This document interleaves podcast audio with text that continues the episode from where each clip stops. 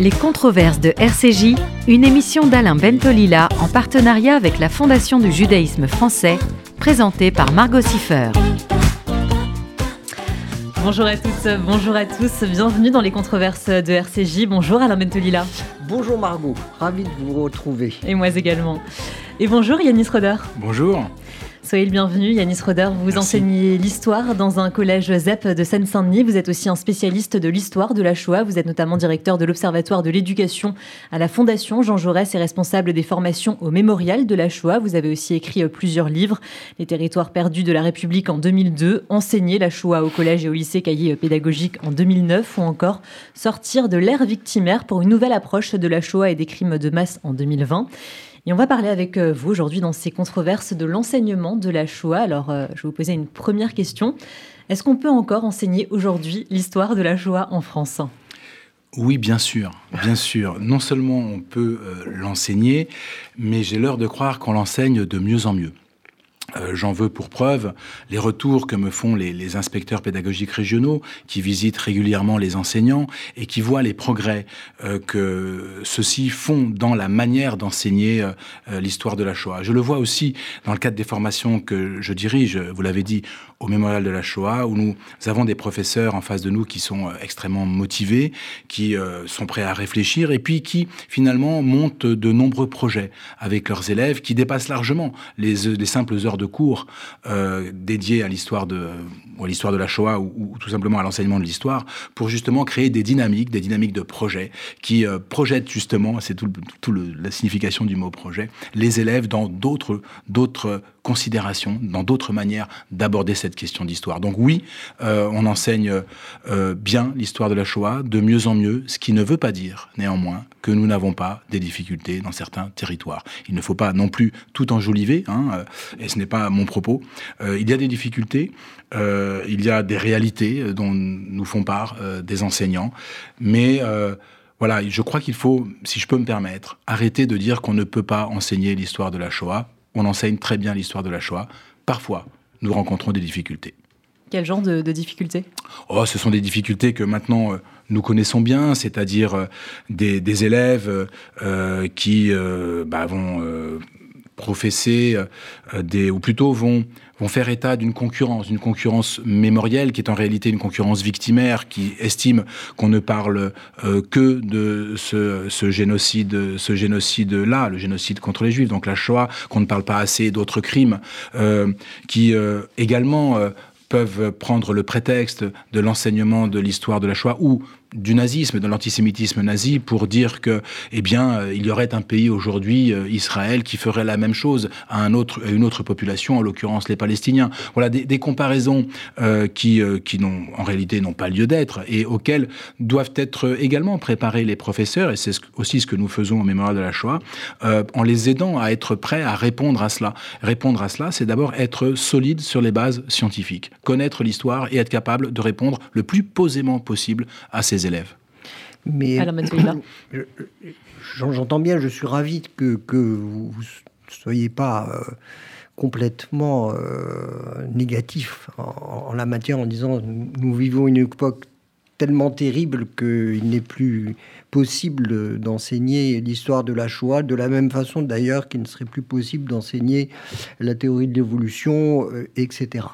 Euh, je, ne me résoudrai jamais à, imaginer que nous euh, nous soumettions à quelque diktat que ce soit lorsque nous sommes du côté de la rigueur et de la vérité, euh, historique ou scientifique.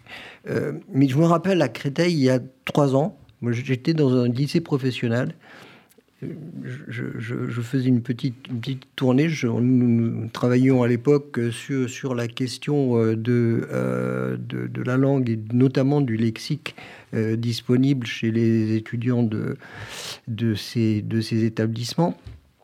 Et le professeur faisait un cours sur la Shoah. C'est un professeur d'histoire qui fait un cours sur la Shoah, donc il fait ça très bien. Ça se passe plutôt bien, je veux dire, sans interruption, euh, sans manifestation particulière. Et à la fin, il y a, un, jeune homme qui se lève euh, et, qui, et qui, qui, dit sans animosité particulière, mais en tutoyant le professeur,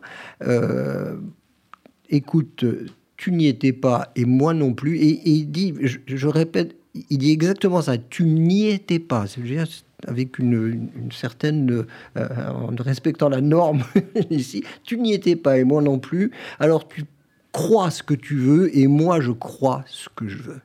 Et donc c'est quand, je, me suis, trouvé face à, cette euh, question, je n'ai pas été particulièrement surpris, mais j'ai été euh, inquiet. Été inquiet parce que parce que y avait il y avait là une confusion entre connaissance et croyance qui était quand même assez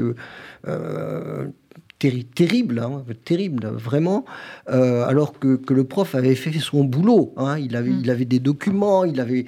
Voilà. Et, et, le, cette idée que tout est susceptible d'avoir été euh, tronqué, truqué, euh, transformé, cette, cette, idée finalement que, que tout peut ne pas être. Enfin, que rien n'est vrai que le vrai finalement n'existe pas et que euh, le vrai est relatif, mm. que le vrai il est fonction de qui pense le vrai et le faux. Et donc, euh, à, travers cette question de, de, l'enseignement de la Shoah, c'est moi ce qui m'intéresse vraiment, c'est cette, cette question-là. Hein. Est-ce que nos élèves aujourd'hui, euh, pour un certain nombre, et, je ne dis pas pour, pour ceux issus de l'immigration, non, pour un certain nombre qui ne croient qu'à l'image, qui sont addicts vraiment euh, dans une addiction complète avec l'image. Avec les réseaux sociaux notamment, ça aide pas. Voilà, c'est mm. les réseaux sociaux et donc l'image, c'est qui tourne, tu cliques, tu likes, tu, tu mm. fais passer, etc. Pour eux, est-ce que euh, on, on, en arrive aujourd'hui à cette idée que le vrai est complètement relatif? Euh, contre la vision platonicienne du, vrai, hein, avec ce monde des, idées et, des apparences, est-ce qu'on est en train de perdre la bataille entre les apparences euh, et, et, la vérité Est-ce que la beauté est complètement relative? Est-ce que la vérité est relative? Mm. Et ce sont, ces questions-là qui... qui et, je suis content d'avoir euh, d'avoir quelqu'un euh, comme Yanis Roder qui, qui, qui vit ces choses-là vraiment tous, les, enfin, tous les jours dans sa mm. classe, parce que c'est une question qui me taraude. Hein, je, suis sans arrêt à me dire, mais euh, sans être ancien, enfin, jouer aux anciens combattants, mais je, je, ne mettais pas systématiquement en cause le vrai et le beau. Je, le prenais avec, euh, avec euh, satisfaction, avec gratitude. Hein. Je recevais le beau et le vrai avec gratitude. Alors j'ai l'impression qu'aujourd'hui, non seulement on le reçoit plus avec gratitude, mais en fait on le met systématiquement en cause. Yanis Roder, je vous laisse répondre à Alain Bentolila. Vous avez dit une chose extrêmement importante, je crois, Alain Bentolila, c'est que cet élève euh, confondait la croyance euh, et la connaissance. Et ça, c'est fondamental. Et la formation des enseignants doit aussi insister sur cette capacité que doivent avoir les enseignants à répondre à ces questions. J'ai eu, moi aussi, hein, ce type de, de questions. J'avoue ne plus trop l'avoir en ce moment, mais voilà, rien ne dit que ça ne reviendra pas. Rien ne dit que ça ne reviendra pas. Et effectivement, euh, être un enseignant, c'est aussi être capable de répondre aux questionnements des élèves. Nos élèves aujourd'hui, vous l'avez dit également, sont surinformés. Ils sont surinformés et cette surinformation a une conséquence. C'est que la parole de l'enseignant est devenue une parole parmi d'autres. Ah, aujourd'hui, aujourd'hui, euh, il y a tellement de sources d'informations tellement de sources d'informations euh, que les élèves ne les hiérarchisent plus ne sont plus capables de les hiérarchiser. Et s'il n'y a pas un discours, par exemple, parental, qui explique que le professeur a une parole qui n'est pas celle de TikTok, de Snapchat ou de BFM TV, euh, eh bien, pour un élève qui n'a pas cette éducation-là euh, et ce rapport au savoir et, à l'information, eh bien, une, une, parole vaut une autre parole. Donc, il y a toute une éducation euh, à faire et, et, en même temps, bah, expliquer euh, quand un élève dit je ne crois pas, je dis justement, vous êtes ou tu es dans la croyance. Et moi, je te montre que je ne suis pas dans la croyance, mais dans la connaissance, parce que tout mon propos est basé sur une connaissance scientifique, qui est démontrable, voilà, mmh. démontrable, et donc... Et non pas montrable. Exactement. Pas seulement montrable, exactement. disons. Démontrable. démontrable. Démontrable, et, donc acceptable par tous. C'est essentiel. Ce, que tu dis, toi, n'est pas acceptable par tous, parce que là, cela relève de la croyance. Donc, tu as le droit de croire, en l'occurrence, euh, a priori, c'était, on était dans le négationnisme. C'est puni par la loi, le négationnisme. Hein. il faut quand même aussi le dire quand, il, quand on a besoin de le dire. Mais voilà, quand un, élève croit, il, faut dire voilà, toi tu crois, moi je ne crois pas. Je dis l'état de la recherche et de la science. Et l'école est là pour dire l'état de la science. Elle n'est pas là pour faire état des croyances. Mm. Voilà. Et donc, même, même si la science n'est pas absolument définitive. Exactement, l'état. C'est l'état de, la, de, la science. De, leur dire que, que la science démontrée n'est que est, souvent provisoire et que et, que elle-même mais c'est toujours la science. C'est pas Monsieur Tartampion. Mm. C'est la science qui est capable aussi de, de dire je, je n'ai non pas je me suis trompé, mais je n'étais pas en état d'aller plus loin que ce que j'ai dit et que par conséquent, toute conclusion, euh, fut-elle une loi que l'on a établie à un moment donné, est euh, susceptible d'être remise en cause, transformée, améliorée, etc. Et, je veux dire, on n'insiste pas. parfois, la plupart du temps, on, oppose euh, connaissance à croyance en disant la connaissance, elle est établie et définitive et immuable. Non, la connaissance n'est pas immuable. La connaissance, et, j'allais dire grâce à Dieu, mm. grâce à Dieu, grâce aux hommes plutôt. D'ailleurs, la connaissance est toujours susceptible d'être remise en cause. Et par conséquent, on va, cette idée de conclusion provisoire, pour moi, est une, est une idée euh, euh, tout à fait essentielle. C'est celle que l'école devrait euh, sans arrêt mettre, mettre à profit. Euh, quand, on fait une expérience en classe, une expérience en classe, euh, par exemple, ce que font, ce que fait la main à la pâte dans un certain nombre de classes qui est tout à, tout à fait. Euh, Pardon, la main à la pâte, c'est C'est la main à la pâte, c'est une, une association qui, qui, qui, est dans qui, qui, est, portée par un certain nombre de très grands scientifiques et qui euh, va dans les classes pour montrer ce que c'est que l'esprit scientifique. Donc on se pose des questions, on questionne en fait, mhm. on questionne un certain nombre de choses. Je vais donner un exemple pareil, qui, est intéressant. Euh, qui est euh, euh, dans une classe de maternelle, un soleil magnifique, on, amène un enfant au milieu de la, cour, on trace une croix, on le pose là, enfin on le met debout, et, les autres élèves, heure après heure, toute la journée, vont tracer l'ombre de, ce petit enfant formidable.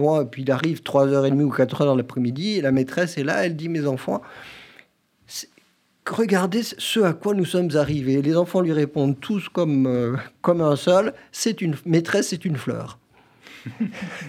Et la maîtresse leur dit, mais enfin, je vous ai jamais dit de, de, de, dessiner une fleur. Ah non, maîtresse, tu nous as pas dit, mais tu vois bien. on retrouve mm. l'idée de, l'apparence et, des idées. Euh, tu vois bien que c'est une fleur. Et, la maîtresse ne lâche pas l'affaire.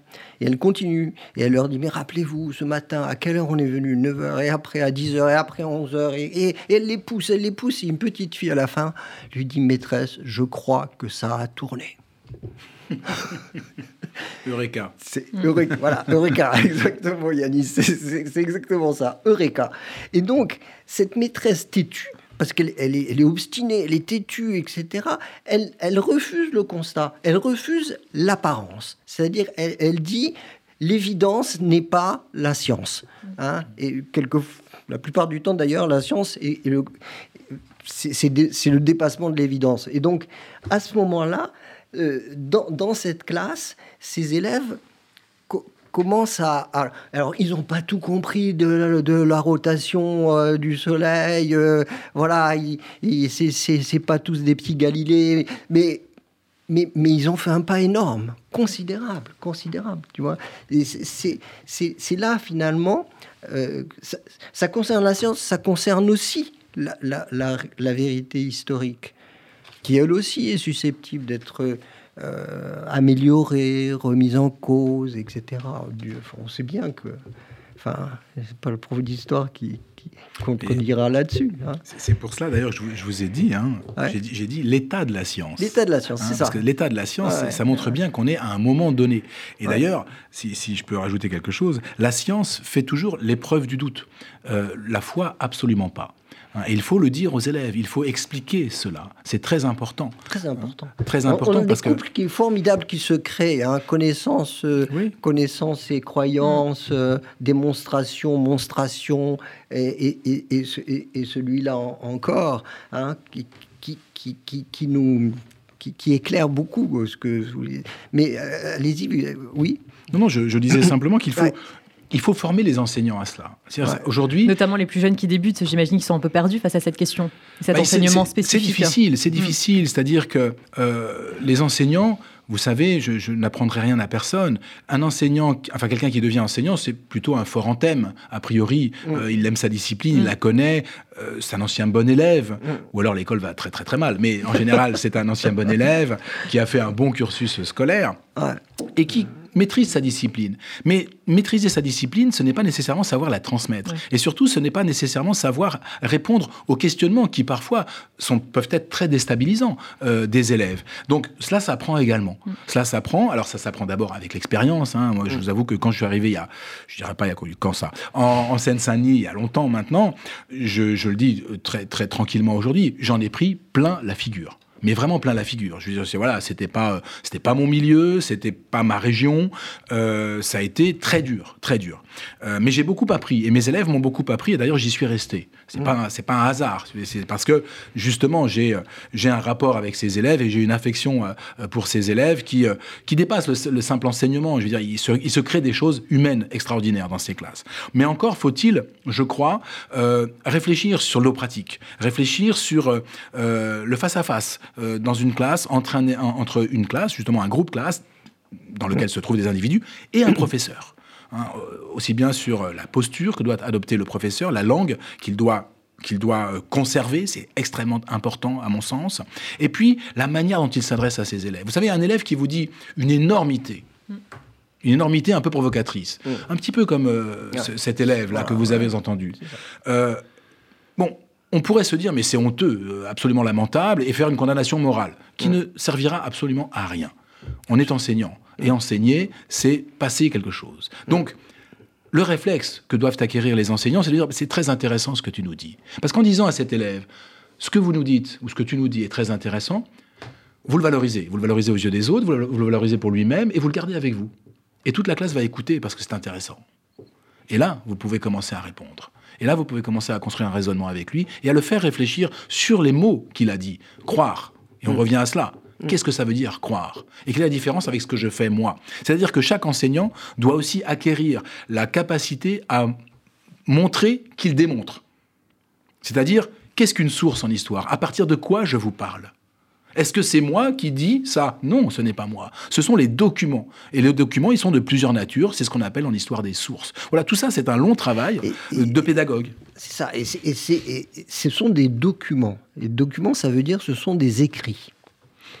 Et, c'est cette réconciliation à l'écrit qu'il faut arriver à faire. C'est-à-dire, les écrits ne sont pas mensongers parce que euh, on oppose l'image à l'écrit. L'image est évidente elle ne peut pas nous tromper ou très peu, alors que l'écrit, lui, est beaucoup plus suspect il est suspect de nous manipuler. Euh, c'est long.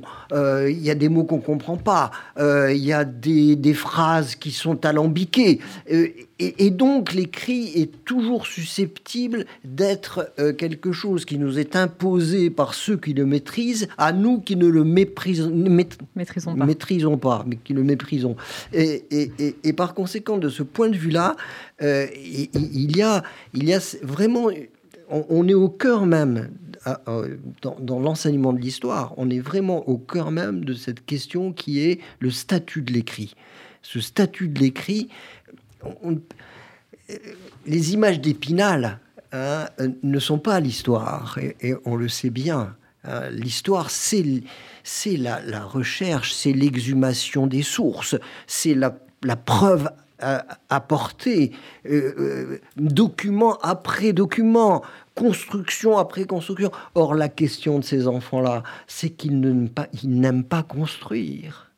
Ils ont horreur de construire. Ils veulent savoir avant de d'avoir euh, fait l'effort de la construction. Et on leur propose une discipline, l'histoire, qui elle, elle n'est que construction. Elle n'est que construction. L'histoire n'est que construction.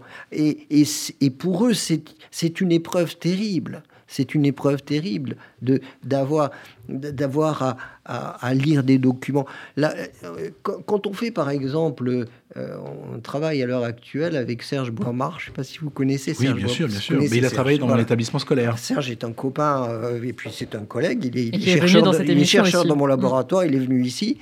Et, et, avec Serge, on travaille sur les détenus dans les prisons en voie de radicalisation. Et donc, euh, on travaille sur, euh, sur les textes. C'est-à-dire que le texte est central et donc on fait travailler dans un atelier huit, huit détenus. Euh, voilà, au début ils arrivent, ils se demandent pourquoi ils sont là et puis on, on, leur lit le texte à haute voix, on leur relit le texte et ensuite on essaye de comprendre qu'est-ce que c'est que ce texte hein? Qu'est-ce qu'il dit? Qu'est-ce qu'il nous dit? Etc. Quelle quelles sont aussi euh, la, façon dont chacun interprète, euh, ce texte et ensuite, une, sur la base de la compréhension du texte, lorsqu'elle est vraiment euh, établie, on passe au débat. Et, on se rend compte que le, chemin de réconciliation avec l'écrit se fait à partir du moment où on accepte que les autres, que chaque que, que, les, lecteurs ou les auditeurs du texte aient une interprétation personnelle du texte. Il, c'est là aussi la, la, vraie question. Il faut que même arrive à construire le sens du texte. Et, et, ça, c'est une, une, une, question euh, euh, essentielle. Moi, j'ai une admiration sans borne pour, euh, pour, pour les profs d'histoire aujourd'hui mm. qui, qui, qui se enfin, j'allais dire qui s'obstinent, oui, qui s'obstinent, mm. tu vois, qui se battent pour réhabiliter l'écrit dans la vis-à-vis de, de jeunes qui, au contraire, euh, se, sentent complètement étrangers à l'écrit. Et ça, c'est... Oui, qui se sentent complètement étrangers à l'écrit et qui en même temps euh, ont des grandes difficultés à décrypter les images. Ah, mais bien sûr, parce qu'une image, pour, pour beaucoup d'entre eux, une image fait vérité. Exact, voilà, c'est ça. Or, une image doit être décryptée. Je, prends un exemple parce que je le faisais ce matin en cours. Je leur montre une photo, une photographie prise dans le ghetto de Varsovie, où on voit deux jeunes garçons, euh, le visage émacié, en loques, mm. euh, en train de mourir de faim peu à peu mm, en mm, réalité, devant un magasin qui semble euh, bien fourni. Et je leur dis, qu'est-ce que vous en pensez? Et les élèves disent euh, Ouais, c'est. Excusez-moi, je reprends les mots de mes élèves. C'est dégueulasse, il y a à manger et ils ne mangent pas. Hein, oui, c'est vrai, vous avez raison. Et maintenant, je vais cacher la boutique qu'il y a derrière. Donc je cache la boutique. Je dis Qu'est-ce que vous voyez? Deux enfants qui meurent de faim. Alors, qu'est-ce que vous pensez de l'image? En vous posant la question Qui prend la photo? Et là, il y a un enfant, un élève, qui me dit Mais est-ce que c'est pas un nazi en fait? Et pourquoi tu dis ça? Bah Parce qu'en fait, il veut faire croire que les juifs, ils donnent pas à manger aux enfants. Voilà. Exactement. Exactement. Ça s'appelle une photo de propagande. Mais donc, chaque image, chaque photo doit être expliquée, euh, décrite, analysée, et avec cette question toujours, qui prend la photo et pourquoi faire mm, mm.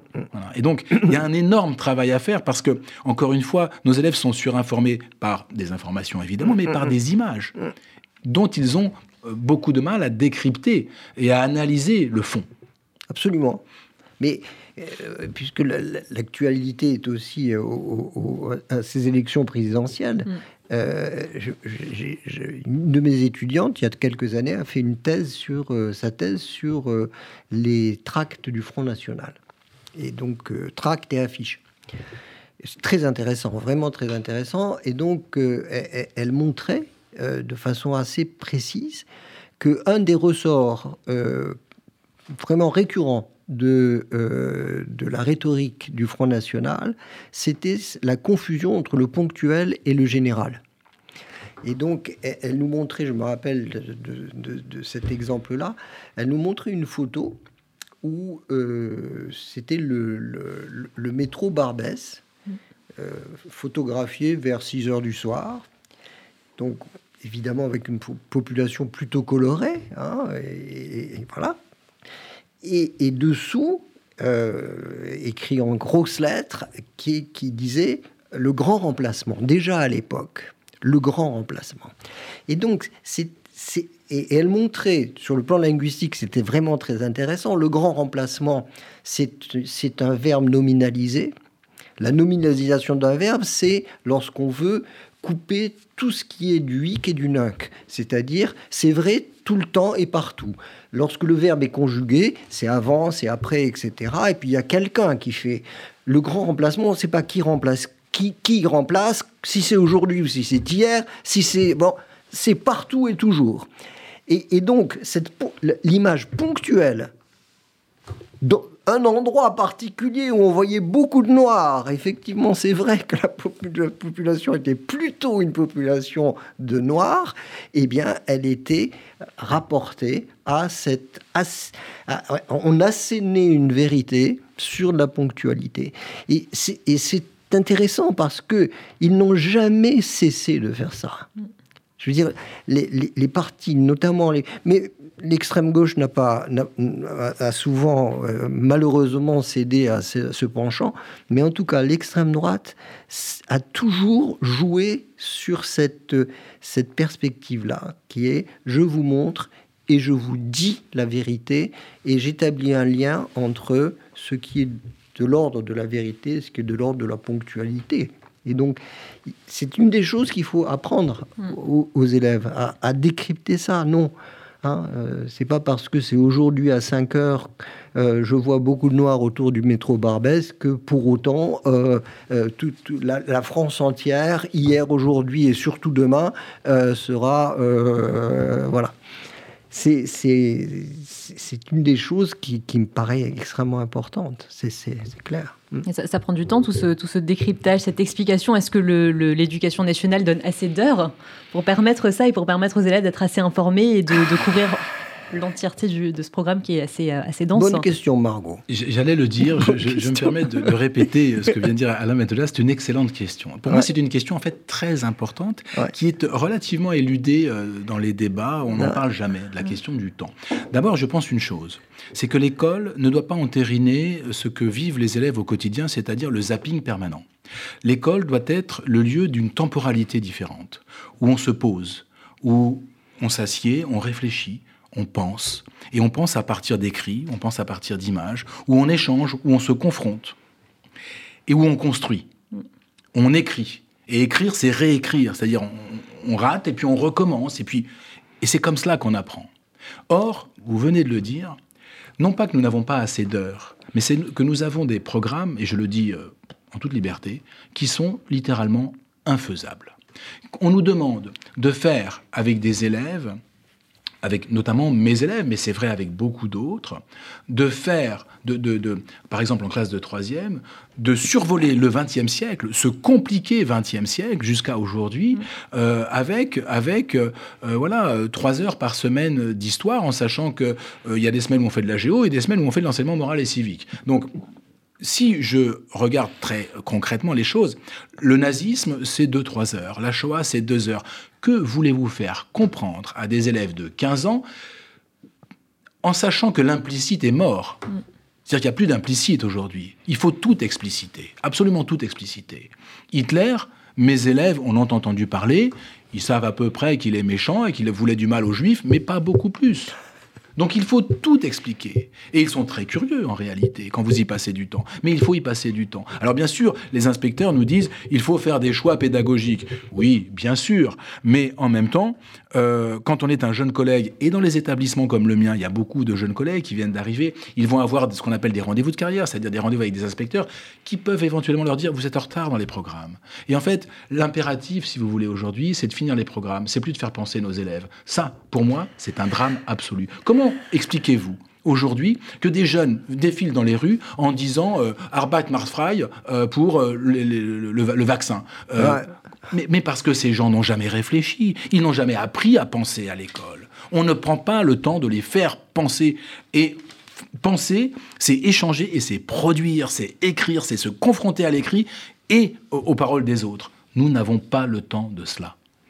For- formidable ce que dit ce que dit Yanis. Vraiment.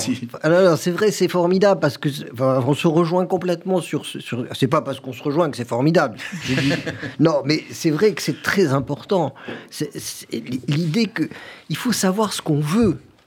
Est-ce qu'on veut empiler des connaissances ou est-ce qu'on veut fabriquer des résistants intellectuels? C'est-à-dire euh, ceux qui sauront décrypter une image, ceux qui sauront décrypter un texte, ceux qui n'accepteront pas euh, ce, ce qu'on leur dit en fonction de qui le dit ou de qui l'écrit.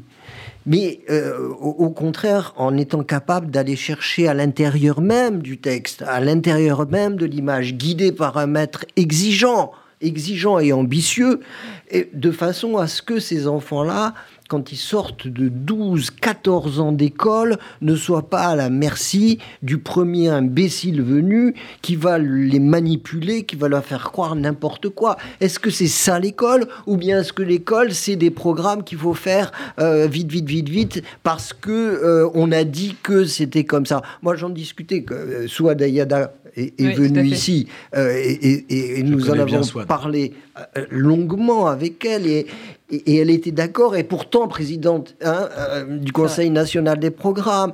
Et, et- je lui disais mais mais mais ça n'est pas ça ne peut pas être un empilement. Ça ne peut et, en plus c'est transversal ce qu'on dit là. Ça, ça, ça fonctionne sur la question de, des sciences, de la physique, de, de- de- des SVT, ça fonctionne sur l'histoire, mais ça fonctionne aussi sur la littérature, évidemment, parce que la littérature est aussi euh, une vision, une vision du monde particulière qui mérite d'être travaillée. Et, et, Yanis a raison, il faut du temps. Il faut du temps. C'est-à-dire que ne demandez pas à un maître de forger l'intelligence d'un enfant en en même temps lui disant dépêche-toi, dépêche-toi, dépêche-toi parce que non, il, il a 20, 20 gamins, 25 gamins face à lui. Il- il- ou alors, dites-lui carrément, il y en a 15 là-dedans que tu laisses complètement tomber. Sans parler de la frustration des Et en élèves. plus, absolument. Parce que ce qu'on fait les intéresse. Mm. Et souvent, quand vous changez de chapitre, on a déjà fini. voilà. Parce qu'ils sont rentrés dans une histoire. Voilà. Parce qu'ils euh, ils ont adhéré, euh, non pas au discours, mais ils ont adhéré à, à la lecture de l'événement et, et à l'événement lui-même. Ça les a intéressés. Ils demandent à en connaître plus. Alors, effectivement, on peut pas tout faire, hein, et donc on doit, on, doit, euh, on doit continuer. Mais cette adhésion, elle est formidable pour le prof que je suis. Quand un élève Ouais. me dit on a déjà fini, Ouais. je quelque part, je me dis bon, mission accomplie finalement. Hein, euh, alors ça ne les empêche pas. Je leur dis voilà, je vous, je vous fournis une petite liste de livres, de films pour que vous pouvez. euh, voilà. Malheureusement. Souvent, ils n'y vont pas. Non. hein. Quoique, on peut avoir des surprises. Oui, oui, On peut oui, avoir des belles surprises. Ouais. Hein, euh, je vous donne une petite, petite anecdote. Il y a quelque temps, sur Instagram, je suis contacté par un ancien élève Mm. qui s'appelle Ibrahim. Mm. Euh, Ibrahim a monté une, une salle de boxe. Mm. Voilà, il est devenu éducateur sportif et il fait de la boxe, etc. Et une des, la première chose qu'il me dit, est-ce que vous vous souvenez du film de Rossellini, euh, euh, Allema- Berlin, Allemagne année zéro? Ah oui. alors, j'y vais- tu- tu- alors, j'ai extrêmement surpris. Je lui dis, tu te souviens de ça? Il me dit, monsieur, ce film m'a marqué pour toute la vie. Or, j'avais étudié avec cette classe, je m'en souviens très bien, le début du film, les, les 15 premières minutes. Eh bien, Ibrahim, il, me l'a- il ne me l'avait jamais dit, a été voir le film et ce film l'a marqué. Voilà. Donc, on a des, des choses qui se passent après et qui, et qui marquent les élèves. On, on ne, on ne sait jamais. Oui, parce que, parce que vous n'aviez pas choisi n'importe quoi. Vous aviez choisi quelque chose qui était vraiment un tremplin.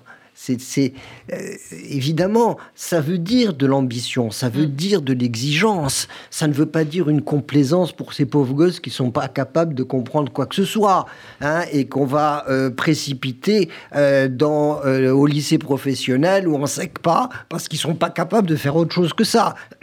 On va, hein, prends un rabot parce que tu n'es pas capable de. Ben non, ils sont tous capables. Bien sûr. C'est ça, c'est ça la- la- une des grandes questions, et c'est cette, cette question, enfin, parlons aujourd'hui entre autres de la Shoah, mais la, la, Shoah euh, est, symbolique de quelque chose de très important qui est justement euh, la, capacité à comprendre.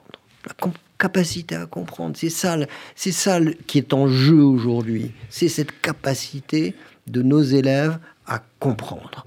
Et comprendre, ça veut dire à la fois respecter la vérité euh, fondée et en même temps interpréter singulièrement, individuellement, un certain nombre euh, d'éléments qui nous sont donnés. Et, c'est cet équilibre qui, est, en jeu aujourd'hui.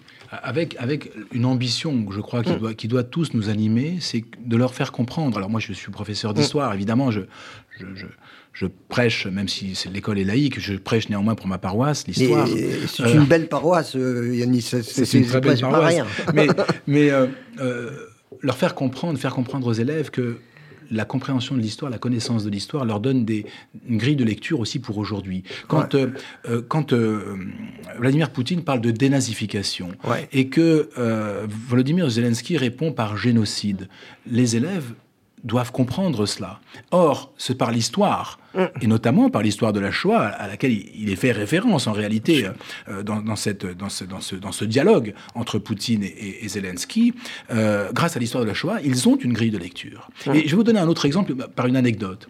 Mm. que j'ai raconté plusieurs fois déjà, mais je me permets. Rien, nous on la connaît pas. Euh, c'était un, matin de mars 2012. Euh, Dans ma classe rentre un élève qui s'appelle, euh, j'allais dire qu'il s'appelait, j'imagine qu'il s'appelle toujours. J'ai plus de nouvelles de lui. il s'appelle il s'appelle Youssef. Et Youssef a 15 ans à l'époque. Youssef rentre en classe et me dit vous avez vu monsieur ce qui s'est passé à Toulouse? Alors bon, je suis toujours un peu sur mes gardes. Mm, mm. C'était, il voulait bien sûr parler des atrocités commises par Mohamed Merah. Et Youssef me dit, vous avez vu ce qui s'est passé à Toulouse? Je dis, oui, Youssef, qu'est-ce que tu veux dire? Mais monsieur, ce type-là, c'est comme un nazi en fait. Quand il attrape la petite fille par ses cheveux, il est convaincu qu'il tue son ennemi. Mm. Et là, je me suis dit, je lui ai dit, je lui ai dit, Youssef, tu as compris. Tu as compris ce qu'était le nazisme et tu as compris ce qui anime cette personne. Voilà. Et l'histoire, ça doit aussi servir à analyser le présent. Mais alors justement, vous dites euh, quelque chose de très intéressant avec euh, le bourreau, entre guillemets. Est-ce qu'on ne fait pas fausse route parfois sur l'enseignement de la Shoah en justement parlant peut-être trop, ou en tout cas en rentrant dans l'enseignement de la Shoah en parlant des victimes de, leur, euh, de leurs sentiments, de, de, leur impuissance, et pas des bourreaux? Et donc on prône peut-être une éducation de, de l'empathie, ce qui n'est pas forcément bien vu des élèves? Alors c'est une vraie question, enfin une question encore une fois, je me permets hein, de vous remercier pour la question parce que c'est une question. ne pose que de bonnes mais je questions. Vois, je vois, je, le constate en tout cas et je vous remercie. Euh, c'est une question très importante, me semble-t-il. Alors d'abord, je voudrais dire qu'il ne faut absolument pas dénigrer hein, la parole des victimes et l'importance qu'il faut donner aux victimes. Mm. C'est extrêmement important parce que et ni, ni l'empathie ni l'émotion. Mais je crois qu'il faut rentrer dans cette histoire par le politique. Parce que c'est une histoire politique. Un crime de génocide, c'est un crime d'abord idéologique. Donc c'est un crime politique. Et il faut d'abord comprendre, faire comprendre que c'est un crime politique. Comment fait-on comprendre que c'est un crime politique? Eh bien d'abord en entrant dans cette histoire et en s'intéressant à cette histoire par ceux qui sont le moteur, c'est-à-dire les idéologues et les, ce que les Anglais appellent, les, Américains appellent les perpetrators, ce que vous avez appelé les bourreaux, mmh. pas d'autres mots en, français, euh, ceux qui vont commettre le génocide. Comprendre comment ils, vivent, ils comprennent le monde, comment ils le voient. Ce que les nazis appelaient eux-mêmes hein, la Weltanschauung, c'est-à-dire la vision du monde, mhm. qu'on dit, donc on appelle nous l'idéologie. Et faire comprendre cela, c'est extrêmement important. Parce que les élèves comprennent, une fois qu'on a travaillé là-dessus, comment pensent les bourreaux, et donc comprennent les passages à l'acte. Hein, comprendre, ça ne veut pas dire accepter. C'est mm. simplement comprendre la logique qui mm. anime le bourreau. Et ce qui permet aussi de, faire comprendre et, d'évacuer les imbécilités qui nous disent mais ce sont des fous. Euh, euh, non, ce ne sont pas surtout des fous. pas. Surtout pas. Surtout pas. Surtout pas. Mais c'est quelque chose qui. Alors quand un élève de 15 ans me dit mais monsieur, il est fou. Euh, c'est normal qu'un élève de 15 ans pose cette question. Mais quand j'entends des adultes dire il faut qu'il retourne au collège, je dis même pas au lycée, au collège. Hein, parce que Poutine est fou. Oui, Poutine est fou. Poutine est tout sauf fou. Voilà. Non, non, tout pas sauf fou. Ce sont des gens qui ne pensent pas comme nous, mais qui ont un raisonnement. pas fou. Voilà, euh, bien sûr. Parce qu'un fou, ça ne résonne. Il ne, résonne pas. Hitler, ah. il raisonnait. Non seulement il, raisonne, mais il convainc. Exactement. C'est intéressant parce qu'il parce qu'il a une rhétorique, euh, que, que, que tout ça est, est, parfaitement huilé, qu'il a une maîtrise du langage qui est tout à fait intéressante et importante euh, contre des foules qu'il a d'ailleurs soigneusement maintenu euh, dans la non-maîtrise du langage. Tout à fait. En l'occurrence, l'illettrisme, l'insécurité linguistique sont les meilleurs alliés de, de, de, Et- de, et- de et ces, une manipulation du langage, une une manipulation, de la langue. parce, parce que c'est là, et, c'est là que l'école doit jouer tout son rôle. Parce que quand je dis résistants intellectuels, ça veut dire des résistants qui sont capables de démonter un discours, qui sont capables de de- d'exiger euh, un certain nombre de, que la logique soit respectée, qui ne se laisse pas avoir. Et donc, euh, ces dictateurs, ces bourreaux sont des gens qui effectivement sont loin d'être fous mais qui ont, euh, comme tu vous le dites, une idéologie extrêmement précise, une force de conviction extrêmement rigoureuse, et qui fait qu'effectivement, euh, ils vont atteindre tous ceux plutôt crédules, plutôt vulnérables, euh, et qui voient dans cette proposition une possibilité de sortir de, de, de, de la terrible monotonie et, et, et de, l'existence. Donc euh, il, il y a là quelque chose de... Vous voyez, c'est- important de, bien voir qu'on conditionne un peuple à, à, à, à- croire le dictateur. Euh, on, on- on voit bien les, les dictateurs d'Amérique du Sud, les dictateurs, enfin, tout- toutes les dictatures ont été euh, exercées sur des populations qui étaient des populations euh, qui avaient été privées de toute éducation. Mm. Et la, la seule chose, la meilleure chose qu'on puisse faire aujourd'hui pour euh, essayer de faire en sorte que ces dictateurs ne, ne soient pas au rendez-vous régulier de l'histoire, c'est de faire en sorte que euh, nous cultivions la raison de nos enfants. C'est dans la raison de nos enfants que nous aurons la meilleure réponse aux dictatures. Évidemment, il faut envoyer des, armes, évidemment, évidemment, évidemment. Mais d'un autre côté, après Poutine, il y en aura un autre. Oui, ce que vous dites sur la raison, c'est- et je continue hein, à répondre à votre question. Euh, la raison, euh, il faut faire appel à la raison de nos élèves. C'est pour ça qu'il faut faire un enseignement qui est un enseignement politique, hein, au sens noble du terme. hein, euh, euh, euh, montrer que c'est un- un- une histoire politique. Et en même temps, il ne s'agit pas de bannir l'émotion. Euh, euh, ni bannir l'émotion, euh, ni évacuer les victimes. Il faut, vous savez, dans les programmes scolaires, euh, je vais le dire de manière un peu abrupte et je m'en excuse, les juifs sont absents. Il n'y a pas de juifs, en fait. Alors, il y a la naissance du, du judaïsme, et puis les juifs disparaissent, voilà, et puis ils réapparaissent à peu près au moment de l'affaire Dreyfus. Voilà, ça. hop. Il y a un Et juif par, qui par- arrive là. Par exemple, la, la, le- la Révolution.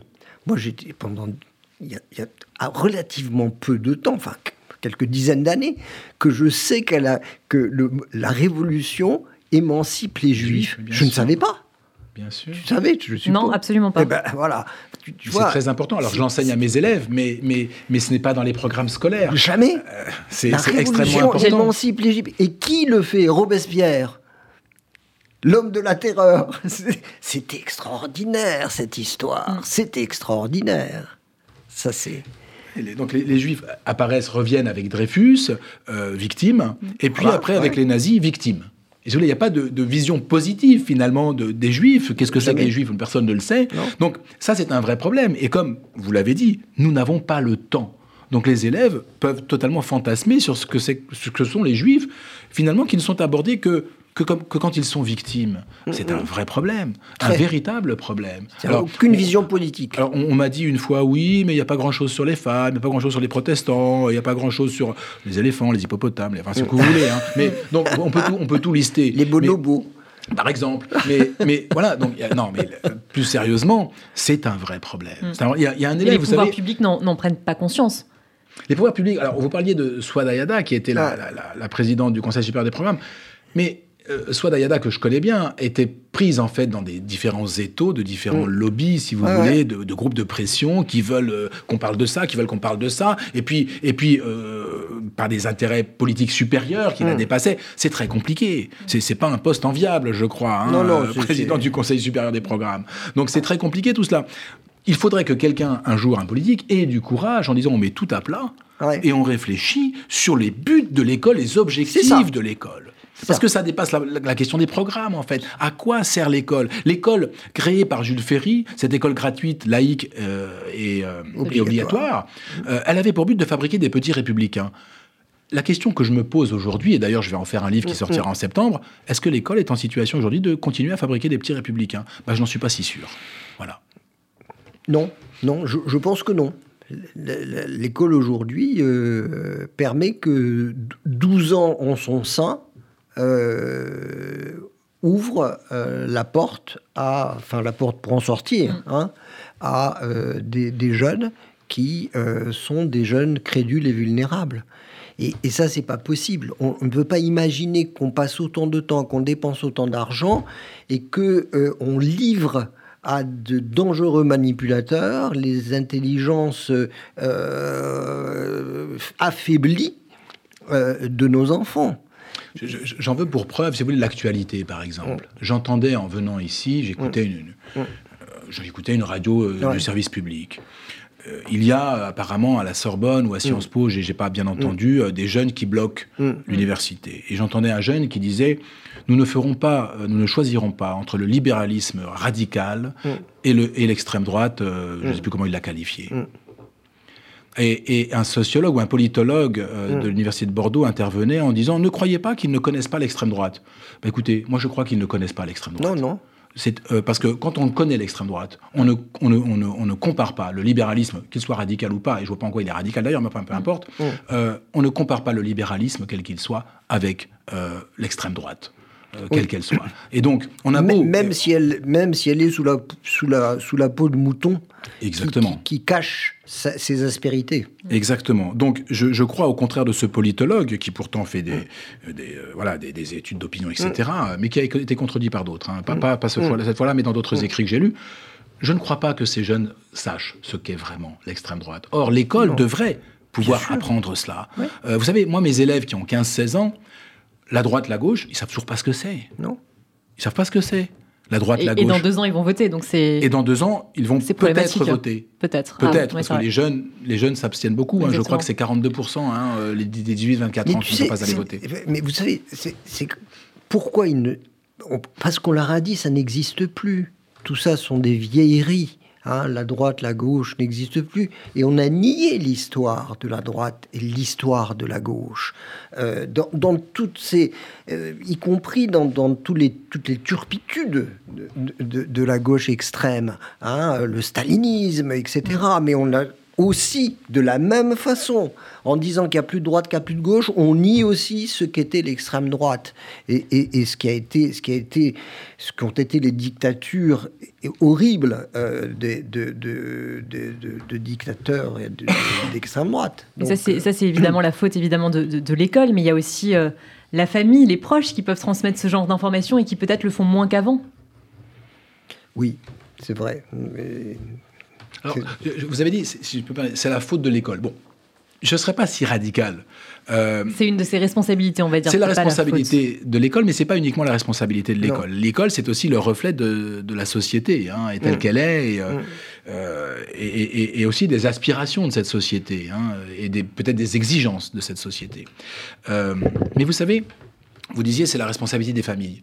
Euh, je vais prendre un exemple, puisqu'on parle de la Shoah. J'avais, euh, pour la, Fondation Jean Jaurès, en, en, 2018, je crois, décembre 2018, on avait commandé un sondage, euh, dont on avait parlé d'ailleurs sur RCJ, je me souviens, sur la connaissance du génocide des Juifs. Et j'avais, justement choisi le terme, le, oui, le terme génocide des Juifs, et pas Shoah, parce que tout le monde n'emploie pas le terme Shoah. Donc, le génocide des Juifs. Et on s'était aperçu que 21% des 18-24 ans euh, disait ne jamais avoir entendu parler du génocide des Juifs. Ce qui, en fait, est impossible. Alors d'abord, parmi ces 18-24 ans, 76% disaient c'est à l'école que j'en ai entendu parler, mm-hmm. pour ceux qui en avaient entendu parler. Et c'est impossible que 21% n'en aient pas entendu parler. Et donc, qu'est-ce que ça veut dire? Ça veut dire qu'ils sont convaincus de ne jamais en avoir entendu parler. Mm. Ils ne mentent pas. Simplement, ils ont zappé. Ils ont zappé. Ils étaient une chose parmi d'autres. Exactement, une chose parmi d'autres. Mm. on passe vite, hop. Et comme ce qui est intéressant de regarder dans ce sondage, ce sont les les CSP, les catégories socio-professionnelles, et le niveau de diplôme. Plus vous descendez dans le niveau de diplôme et dans les classes socio-professionnelles, plus ce pourcentage est important. Mais alors, on va te dire, on va vous dire, pardon, euh, oui, mais et l'esclavage? Euh, et etc. Et, donc, ça va être victime contre victime, mm. euh, exaction contre exaction, et on va chercher dans cette hiérarchie, si vous parlez de ça, il faut aussi parler de ça, etc. Mm. L'école et, l'éducation en général ne sait pas répondre à euh, cette question de et eux, hein, de, et eux et nous, etc. Et pourquoi eux et pas nous, et, et pourquoi vous parlez de ça et pas de ça, ne sait pas répondre en disant c'est la même chose.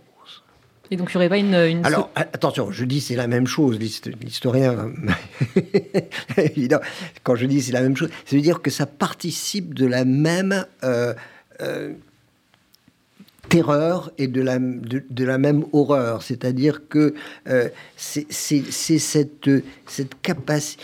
Comment dire si, vous me demandiez aujourd'hui euh, qu'est-ce qui est le propre de l'homme, je vous dirais le propre de l'homme, c'est d'être capable de considérer la vulnérabilité de quelqu'un comme étant sa meilleure protection.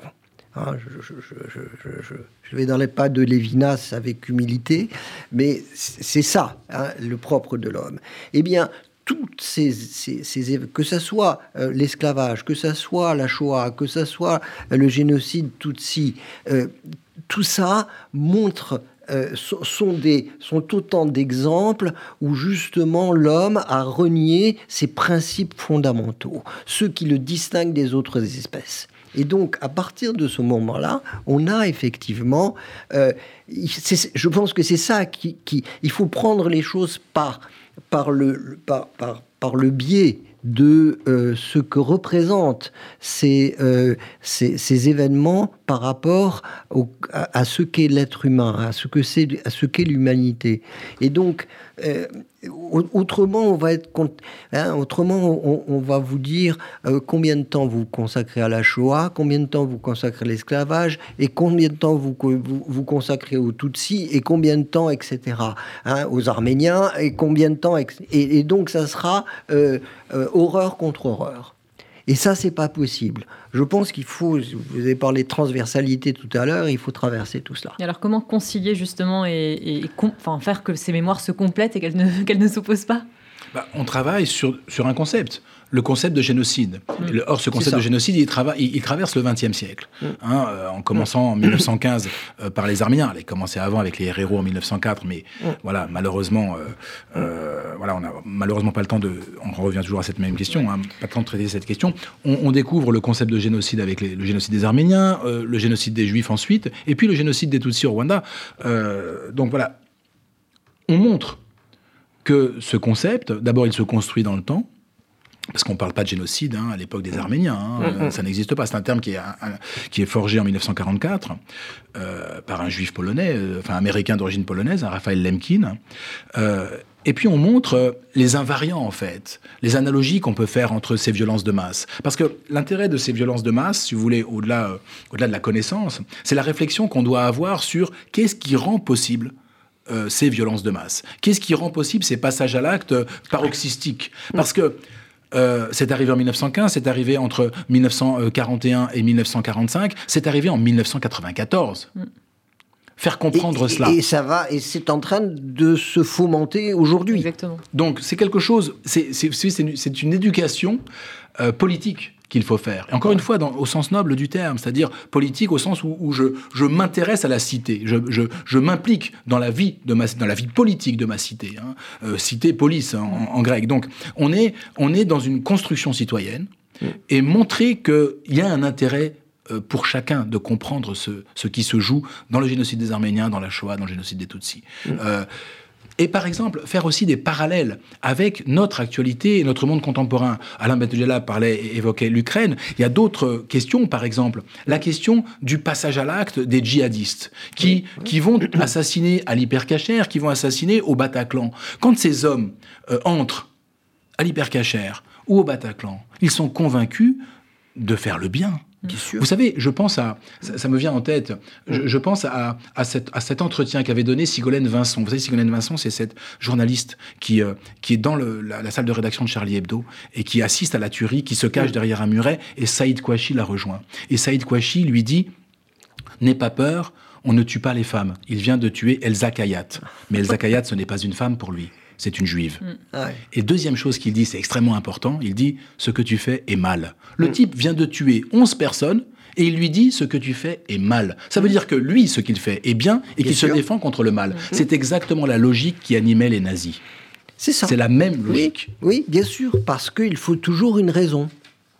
Et, la raison, elle est défensive. Et la raison est défensive. Évidemment que la raison est défensive. les nazis sont convaincus de se défendre contre les juifs. et ça, il faut le faire comprendre. Et Poutine est, convaincu aujourd'hui de se défendre contre les Ukrainiens ou, contre l'OTAN. En tout cas, euh, il, il n'y a le, bourreau ne se résout pas à l'arbitraire. Mm. Le bourreau n'accepte ne, pas de tuer arbitrairement. Il lui faut toujours une raison, autrement il serait euh, balayé. Enfin, il n'existerait plus en, tant que tel. Hein. Il, faut que quelque chose justifie cet acte euh, épouvantable. Mm. Et ça va être le mot de la fin parce qu'on m'indique dans le casque que c'est déjà la fin de ces euh, bah, controverses. En tout cas, merci beaucoup Yanis. Merci à vous pour votre invitation. Vraiment très intéressant. On a passé une, une, belle heure. Passé trop vite. Eh oui, mais ça, veut dire que c'était bien. merci Yanis Roder. Je le rappelle, vous êtes prof d'histoire dans un collège ZEP de Seine-Saint-Denis. Vous êtes aussi directeur de l'Observatoire de l'éducation à la Fondation Jean Jaurès et responsable des formations au mémorial de la Shoah. Merci beaucoup. Merci à vous. Merci beaucoup, Alain Metolila. Mais merci à, merci à vous, chère Margot. On vous retrouve euh, le mois prochain exactement dans, ces, euh, dans ces controverses. En attendant, vous pouvez retrouver cette émission en replay sur le site et l'application RCJ, sur YouTube et sur nos réseaux sociaux. Très bonne journée à vous.